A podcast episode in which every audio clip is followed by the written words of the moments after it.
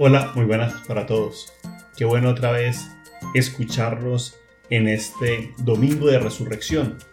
Un domingo donde estamos celebrando que el Señor ha vencido a la muerte, que no se ha quedado en la tumba, sino que ahora está vivo, está resucitado. Es algo muy interesante como en esta Eucaristía del día de hoy vamos a terminar de cerrar el ciclo que empezamos el jueves santo por el Evangelio de San Juan y de esta manera logramos como concretar o cerrar toda la lectura que hemos hecho de estos tres capítulos hasta el momento. Hay algo muy interesante en el Evangelio que escuchamos hoy, que es del capítulo 20.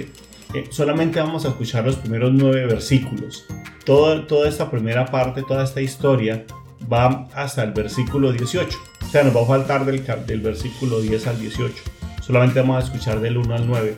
Y, aquí vamos a encontrar tres personajes que entran en, contacto, que son eh, María Magdalena, que va temprano al sepulcro, aun cuando no ha amanecido, porque hay ese impulso de amor que la lleva a ella a buscar eh, sosiego en, en saber dónde está el cuerpo de Jesús.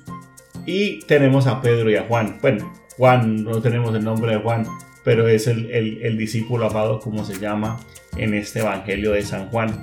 Hay algo, muy, algo que hay que tener muy en cuenta. Solamente aquella persona que es capaz de amar es capaz de hacer un salto de fe.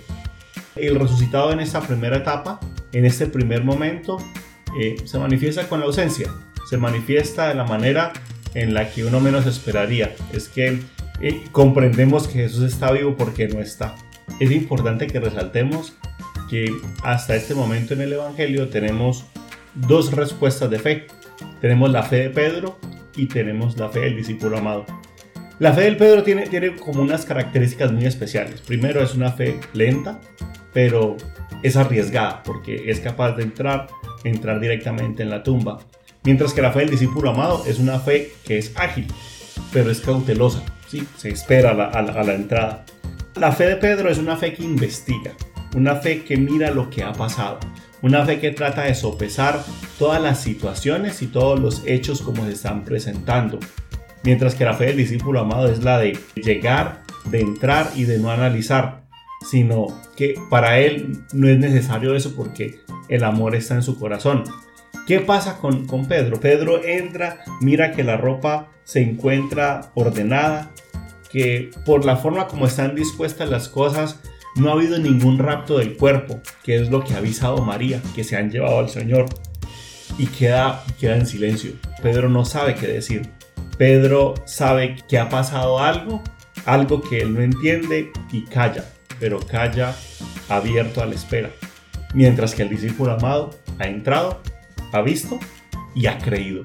Aquí viene como la gran, el gran reto de todos nosotros, ¿cierto? El reto de nosotros como cristianos es saber en dónde está nuestra fe. ¿Es nuestra fe como la fe de Pedro, que lo sopesa todo y calla esperando? ¿O es nuestra fe como la de Juan, que es capaz de llegar, ver la situación y ser capaz de poner nuestra confianza directamente en el Señor? Ninguna fe es más grande que la otra, ninguna fe es mejor que la otra. Las dos son respuestas de fe y son una forma de acercarnos a Dios. Podemos, por tanto, pensar en lo siguiente para este día. Saber primero que los discípulos se encontraban en shock.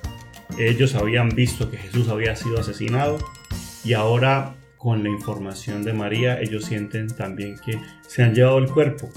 Yo creo que nosotros también nos sentimos así, en este mismo shock cuando vemos las noticias cuando vemos que hay tantas personas que están perdiendo la vida por este virus y cuando nosotros no sabemos qué, qué, vamos a hacer. Yo creo que en este momento tenemos que tomar la fe y, y alimentarnos de la fe del discípulo amado. Los discípulos tampoco entendieron qué fue lo que pasó. Y en este contexto y realidad en la que nos encontramos nosotros, muchos no entendemos lo que está pasando a veces, muchas veces nuestra misma esperanza se nos está perdiendo.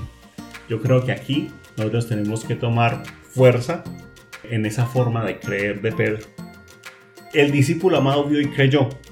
Y yo creo que nosotros hemos visto en las noticias, en las redes sociales, testimonios de tantas personas que hacen lo mejor por los otros, que están entregando su vida por los otros. Y yo creo que eso nos invita a nosotros a tener fe, a que saber que tenemos que superar esta situación juntos. Eso es lo que significa resucitar, que es vencer la muerte. Y finalmente, yo creo que el gran reto de nosotros es que hoy nos encontramos todos frente a la tumba vacía. Y frente a esa tumba vacía tenemos que ser capaces de creer. Porque la esperanza no está bajo tierra. La esperanza no está enterrada. Sino que la esperanza está verdaderamente en las personas que nos rodean. Y en esas personas que nos rodean está Jesús vivo y resucitado. Que tengan una muy feliz Pascua y que el Señor que nos da esta alegría de, de encontrarnos, esta alegría de escucharnos, nos siga dando buenas noticias y buen ánimo para seguir adelante y poder terminar este confinamiento de la mejor manera. Un muy feliz día para todos ustedes.